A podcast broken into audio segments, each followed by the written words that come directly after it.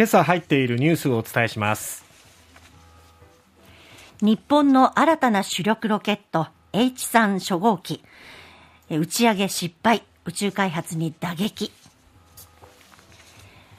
総務省放送法資料は行政文書と認め異例の全文公開。入管法改正案が閣議決定。不法滞在中の収容外国人送還が容易に。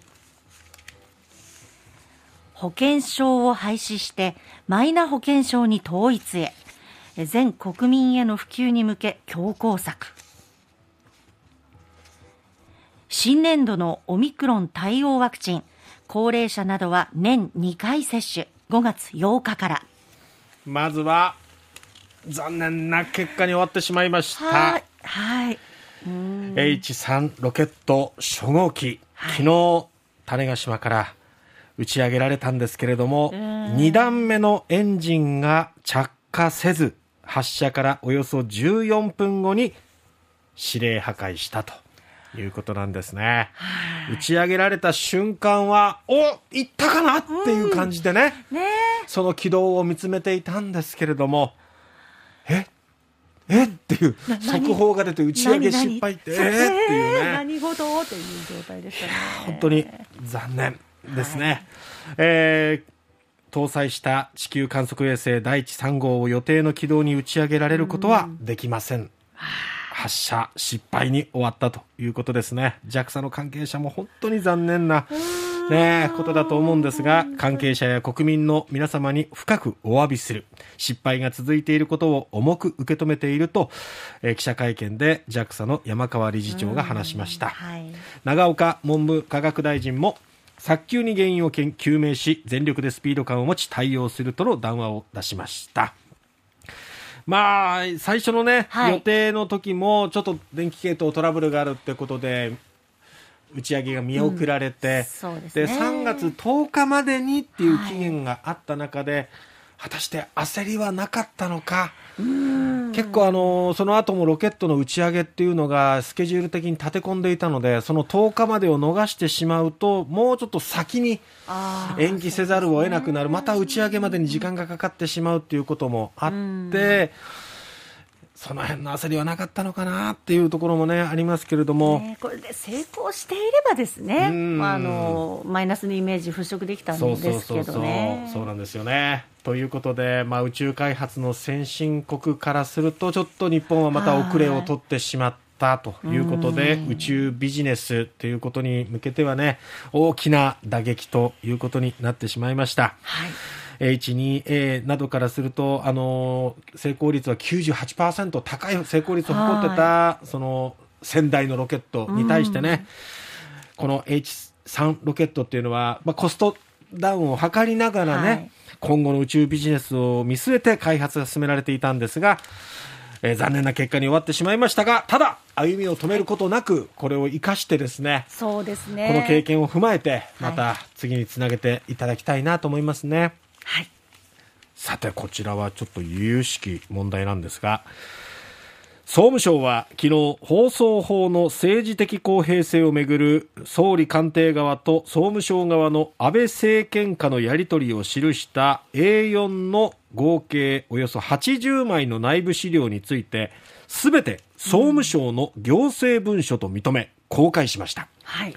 一方高市早苗当時の総務大臣であります高市早苗経済安全保障担当大臣は文書にある総務大臣時代の発言について、うん、捏造で内容は不正確と改めて否定しました、うん、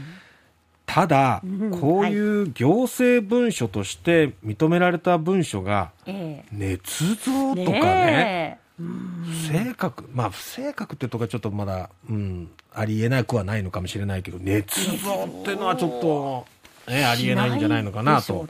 思うんですけれどもね。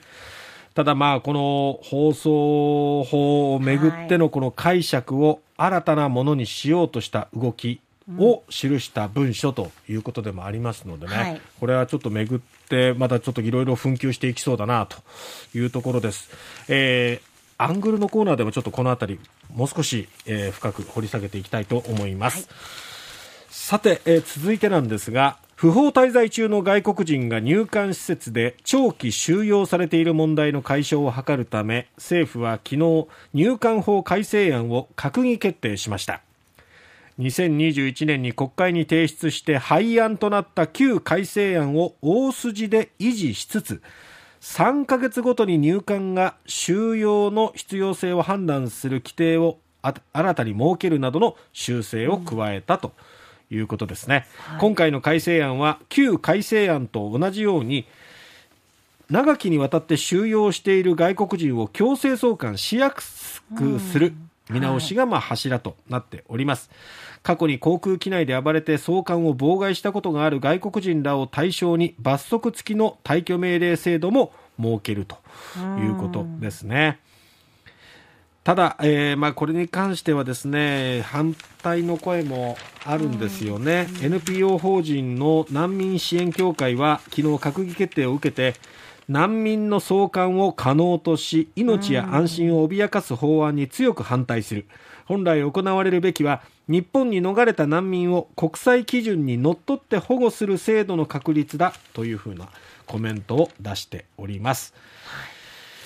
えー、このきっかけなんですけれども2004年に遡ります。難民保護の観点から入管法が改正され難民認定申請中は強制送還されないというルールが導入されました、はい、ただ改正の意図とは裏腹に送還を拒む手段として、まあ、悪用というか乱用されるケースが相次いでこの長期収容問題の原因の一端となったということでそこにメスを入れる形となりました。さて政府は昨日2024年秋に従来の健康保険証を廃止しマイナンバーカードに一本化するための関連法案を閣議決定しました、はい、改正するのはマイナンバー法や健康保険法など13の法律で国会では、まあ、束ね法案としてまとめて審議するということです。現在の保険証を廃止してマイナンバーカードを持っていない人には非保険者であることの資格確認書を健保組合などの保険者が発行するということになると。まあ是が非でもこのマイナンバーをね進めようとする姿勢にも見えますね。はいさて、そして、えー、ワクチンなんですが、新年度の新型コロナウイルスワクチンについて、高齢者など重症化リスクの高い人を対象にした先行接種を5月8日から始めるということです。えー、この対象の方は年に2回打てるようになります。